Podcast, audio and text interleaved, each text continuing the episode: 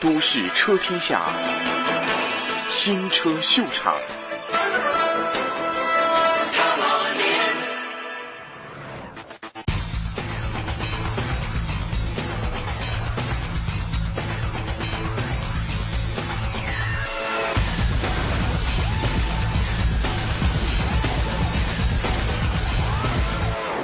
我们迎来了沃尔沃亚太生产的第一款车型沃尔沃亚太 S60L。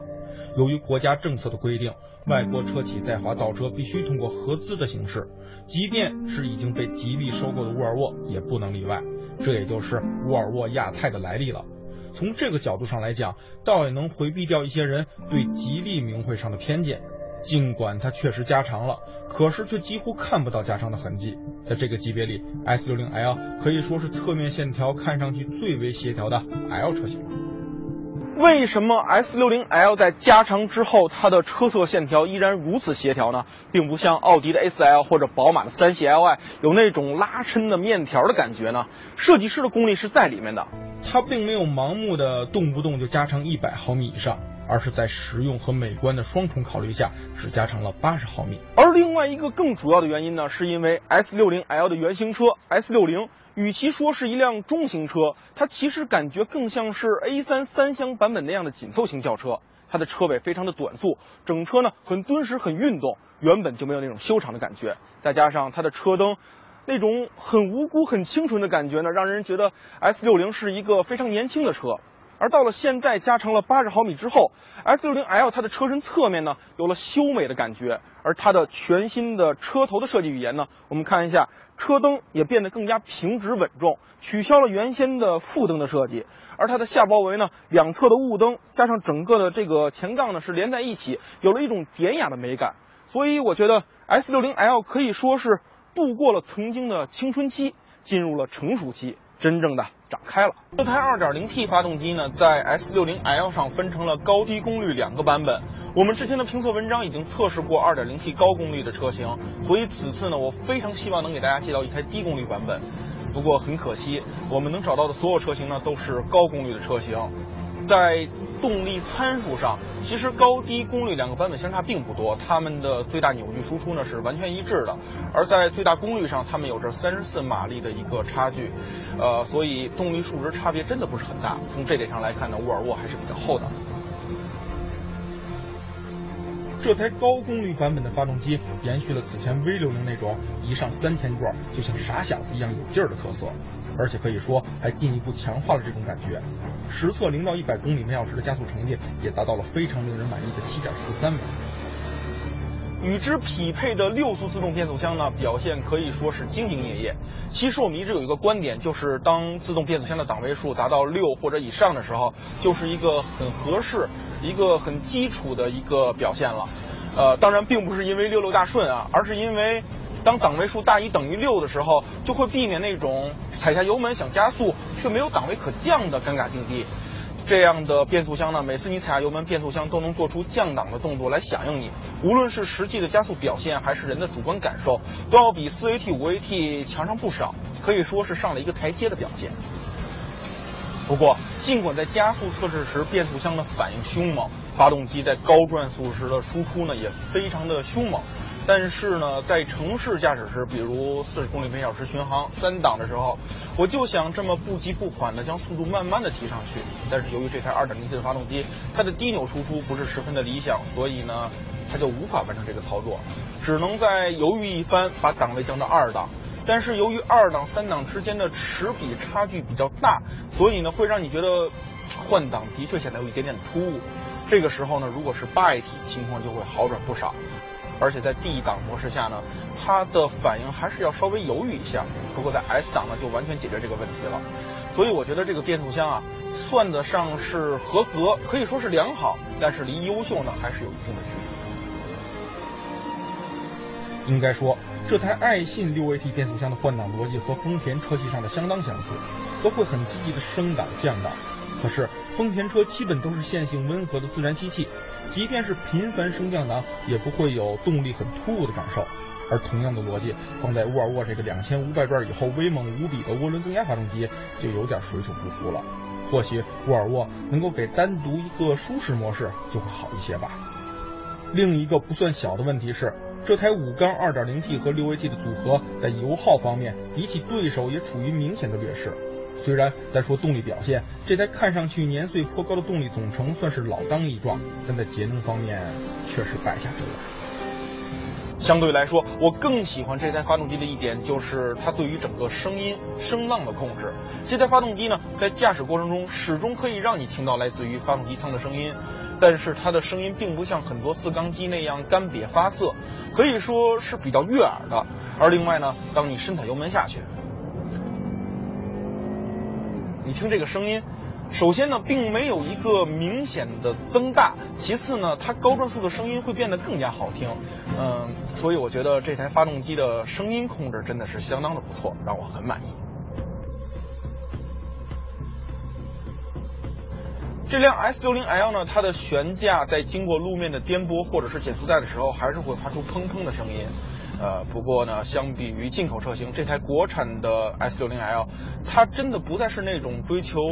一味的没头没脑的硬了，虽然传递到车内的震动还是很明显，但相比起 V60 和 V40，真的是好上了很多。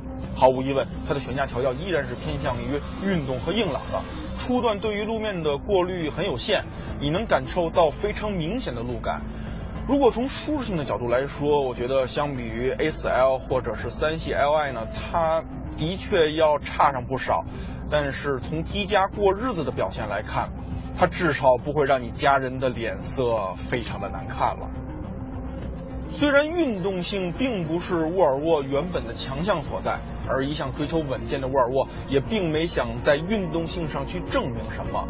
但就在奥迪和宝马都越来越偏向于舒适、轴距越加越夸张的情况下，在对比绕桩中，你会发现 S60L 相比于 A4L 和三系 Li，的确。悬架的支撑更好，车身姿态更稳健，车尾也毫无任何拖沓的感觉，上手非常的容易。虽然它不会让你产生任何去大力劈弯的欲望，但就本身的能力来说，它真的并不弱。在环保和安全性方面，沃尔沃一直是行业的领先水准。像防碰撞预警、并线辅助、主动刹车等等功能，在其他品牌的很多车型上也逐渐普及开来。但是呢，在沃尔沃上，你会看到它设计的更有新意。就拿防碰撞预警来说，在很多车型上，当出现危险的时候，它会有一个很突然的警告音，呃，让驾驶员有点吓一跳的感觉。但是呢，在沃尔沃上，它首先呢，这个前风挡会亮起一个红光，提示你距离比较近了。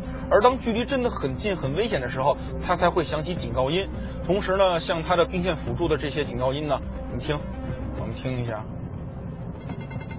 这个警告音呢很柔，它相比于之前的老的沃尔沃呢，声音真的是要温和了很多。所以我觉得设计呢真的是很有心思。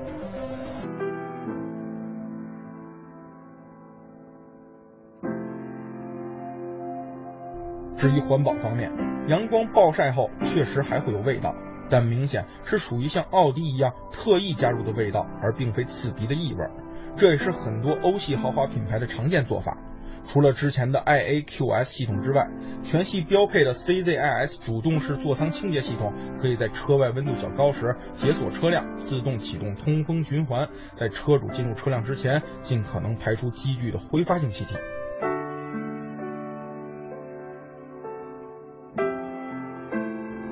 这辆 S60L 的内饰设计呢，还是沃尔沃一贯的简洁明快的风格。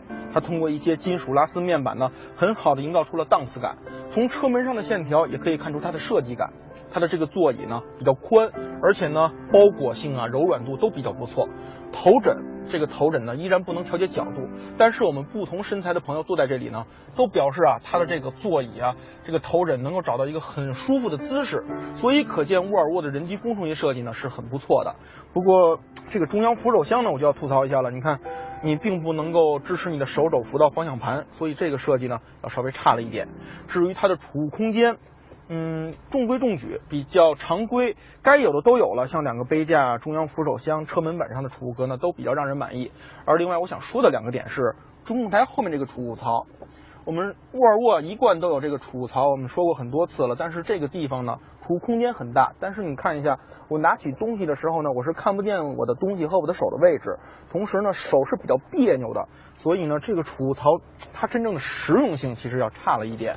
而另外，我想表扬的是这个地方，这个中控液晶屏在这个前面的有一个小平台，你看把手机放在这里呢，刚刚好，很稳当。原因是这个。啊，金属拉丝的面板呢，在这里形成一个小高台儿，正好能够挡住物品呢滑出来，所以这个设计呢很用心。而其他像用心的设计呢，像它的这个后排的遮阳帘是电动的，当你挂上倒档之后呢，它的这个遮阳帘就会自动的退下去，防啊帮助你能够观察到后面的障碍物。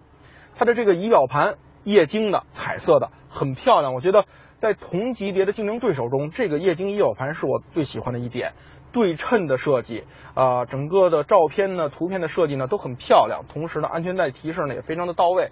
这种设计感，同时还能选择三种模式，也都汉化了。我觉得真的是非常的简洁明快，很讨我个人的喜欢。不过我不喜欢的一点就是它的这套中控系统，这个屏幕显示很棒，很细腻。但是呢，在我一上车第一次体验这套系统的时候呢，它一上车是电话的连接画面。我反复的按这个退出键，都找不到一个主界面。其实呢，它这套中控系统是没有一个主界面的，它的相应功能呢都分配在这个控制按键的上方，导航啊，这个多媒体啊，电话呀，车辆设置都在上面几个按键中。所以呢，第一次上手难度会大一点。而另外呢，你在这个导航里你是没法调节它的这个图标的一些走向，因为一般的导航我们都会选择相应的位置。细细研究一下，你会发现啊，它其实是靠这个数字按键来控制的，靠这个一二三四六七八九这这些周边的八个按键可以让它以各种角度来移动，同时呢，星和警警键可以控制它的旋转。所以呢，如果你知道这些小功能的话，它的这套多媒体系统还是很好用的。但是这些按键，刚才说了，多媒体按键在这里，电话的按键在这里，空调的按键也在这里，而下面呢，像自动启停、并线辅助啊、遮阳帘的按键。都在这一个区域，所以这个区域的按键布局会非常的密，让我的控制呢，我觉得是不太好的。所以呢，这一点我真的不是非常的喜欢。另一个配置上的小问题是，它总体配置确实很高，尤其是安全配置令人心满意足。不过在最基本的电子手刹功能上，没能提供一个 Auto Hold 自动驻车功能，在城市走走停停中就并不方便了。它的自动启停系统，在你的脚一离开刹车踏板时，就会立即启动发动机。现在很多带有自动驻车功能的启停系统，其实不需要我们一直踩着刹车了，它也能保持发动机的熄火和制动状态，实际体验就要轻松多了。之前我在体验 S 六零的时候呢，我觉得它的后排空间真的是非常的局促，而现在这辆加长了八十毫米的 S 六零 L，我们看腿部空间啊，座椅最外侧一拳零四指的一个腿部空间。真的是非常不错，而且呢，我觉得它这种长度呢是刚刚好。你像三系 Li 加的跟五系 Li 一样长，还有像迈腾那种坐在后排，你跟前排甚至会有一种疏远的感觉。另外，如果你在前排想要拿后排座椅上的一些物品，真的是踹着腿都抽筋儿了，你也够不到。所以呢，这个距离我觉得刚刚好。不过至于它的头部空间，我觉得稍微差了一点点。你看我完全坐直的话，我的头呢是能蹭到这个后排遮阳帘的。另外呢，这个跟这个天花板的距离呢也也是很近，所以呢，只能往下坐一点。这样的话，再加上它比较舒适的座椅呢，我觉得坐在这辆 S60L 的后排真的是非常的舒适。而至于它后排的一些配置呢，像内侧车门上呢有老板键，这儿有座椅加热，还有这种后排的遮阳帘。所以它的后排的配置呢还是比较不错的，不过至于它的后备箱只有三百八十升的容积，我觉得是一个不小的遗憾，容积储物空间确实比较一般。另外呢，这辆车也没有一个备胎，只有补胎液。对于中国比较糟糕的路况来说，我觉得还是给个备胎更为靠谱。在我们后台的对比中，S60L 低功率的致远版和高功率的致御版对比是最频繁的。我们在这里也给大家列出了两者配置上的区别，其中比较重要的几项。治愈版带有很实用的无钥匙进入和启动，以及电动折叠后视镜、后排的遮阳帘，还能加装全能尊贵选装包，获得我们今天顶配车型的一大堆安全配置。另外，治愈版是双边共双出的排气，看着要更加运动一些。在加长以及外观改进之后呢，S60L 可以说具备了一辆中型车迈向成功的一切因素。它的外观沉稳内敛，又不显老气，可以做到从年轻人到中年人通吃的范畴。其实对于任何一辆车来说，这都非常的重要。从紧凑型的速腾，还有中型的 A4L、中大型的五系 Li，适应性极强的外观可以说是他们成功的一个至关重要的因素。而至于这辆 S60L，它的驾驶表现，我觉得可以说是不攻不过。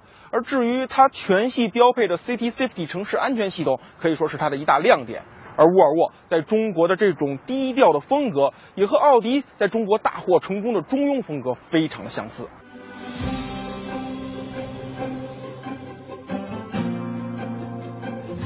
S60L 作为豪华品牌加长中型车的新玩家，它要进入的是一个已经被德系列强瓜分完毕的细分市场。奥迪 A4L 依然稳坐销量冠军的宝座，宝马三系 Li 步步紧逼，而未来即将杀入战局的全新一代奔驰 C 级加长版更是虎视眈眈。再加上这个细分市场本身的增长潜力有限，竞争激烈，放血割肉的跳水优惠简直是家常便饭。所以，即便这次 S 六零 L 表现稳健，不露破绽，要面对的压力可是依然不小啊。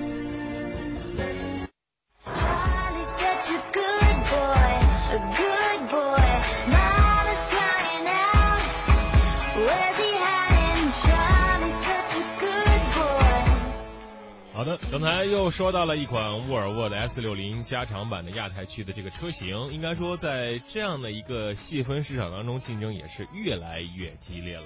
但是更为激烈的是，在我们的都市车天下微信公众平台上，关于阳光喜欢今天说的十款年啊下半年上市的车型，到底是哪一款是阳光钟爱的呢？嗯，哎，刚才好几个人都答对了，嗯，但是有人答的是，比如说有一个是。呃，字母的顺序颠倒了啊！对，非常可惜，非常可惜。呃，好，公布答案吧。啊，阳光来来公布吧。呃，其实我最喜欢的就是奔驰的这款将要在今年国产的奔驰 GLA。嗯，您答对了吗？您答对了吗？我先说一下答错的这位听众朋友叫王少菊，他说奔驰 GAL 啊，有点。呃，你你帮奔驰又新推出了一款车型，还有人答的 A 三啊，包括奥迪呀这些，奔驰 C 二百啊，路虎揽胜啊这些，哎呀，都不是我们的这个最终的答案啊，很遗憾，很遗憾。哎，这个可能这个我们的听众朋友呢，觉得阳光的这个 level 比较高，比比较高大上啊。不过因为什么？因为这种啊。呃，两厢版的这种小型的车型，包括 mini 啊这样的车型，引爆了中国的这种。呃，小微型车的这个市场，很多企业都在小微型车上下了很多工作，所以说比较个性嘛。呃，这种个性化，我相信会给都市的年轻群体的首款车的选择，应该是这些车型、这些品味、这些呃，在安全很好、动力很强、外观很炫的这种车型，嗯，一定会受到大家的追捧。对，好，我们今天获得。奖品咕噜移动车联车联网终端的这位听众朋友呢，叫德语诗，来自广东深圳的朋友。嗯，而且这也是一个帅哥吧？赶紧把你的具体的通啊快递的方式、你的呃地址、电话、姓名、邮编，赶紧发送到我们的微信公众平台上，我们将会在。呃，今天把所有的获奖的听众啊，我再给大家重复一遍。这几天获奖的听众有一墙之隔、罗西尼、问号老蒋、永远，还有西元，包括今天的呃德语诗，德语诗。今天五位朋友非常幸运的获得了首批咕噜的奖品，发送您的手机微信到我们的公众平台上“都市车天下”，参与我们的节目就有机会获得这样的一个奖品。呃，其实呢，还有朋友有问题啊，说这个四万元以内买什么车好？咱买二手车呀。呃，买新车、二手车他也没说。那新车方面哪些呢？呃，我记得有一款是比亚迪的 F 零，F 零，哎，我朋友买过这款车，电动的哈，呃，不不不，是传统传统燃料，传统燃料。还不错。三万多到五万多还行，嗯，其实我觉得大家不妨看一看二手车，在自己预算不够的时候，因为目前我们国家特别是像深圳这样城市，二手车的这个置换率啊，置换率很高，而且这个二手车已经接近新车的这种概念了，嗯，九成新的那些，都是大家的一个非常不错的一个选择。这些车呢，呃，甚至有一些，比如说凯越呀。呃，雪佛兰赛欧啊，比亚迪 F 六啊，瑞祥啊，奇瑞 A 三呐，风云、骐达等等等等，有各种各样的选择，大家都可以看一看、瞧一瞧、试驾一下。嗯，当然，您在买车的时候需要带一位啊比较熟悉车辆、对专业一点的老车主、老朋友啊一起去看一看，相信会有一个不同的选择。看看细节。哎，今天我们的这个。微信公众平台将会发布一篇文章，就是关于如何选二手车。哎，这位叫德语师的朋友发来微信说：“是我吗？是你是你，就是你哦，就是你啊，亲！赶紧的把你的移动呃移动电话啊手机号码、邮寄地址啊快递的收件地址发送给我们，我们会在今天把这个移动终端咕噜发送给大家，送给大家。感谢各位听众朋友的持续的收听和关注。既然对阳光喜欢哪款？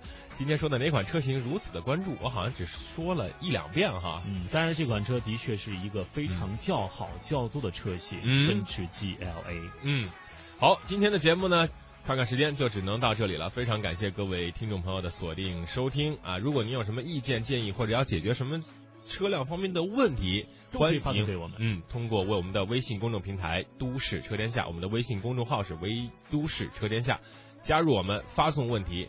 我们会及时的给您解答。好，我是大为，我是阳光，明天咱们不见不散了，再会，拜拜。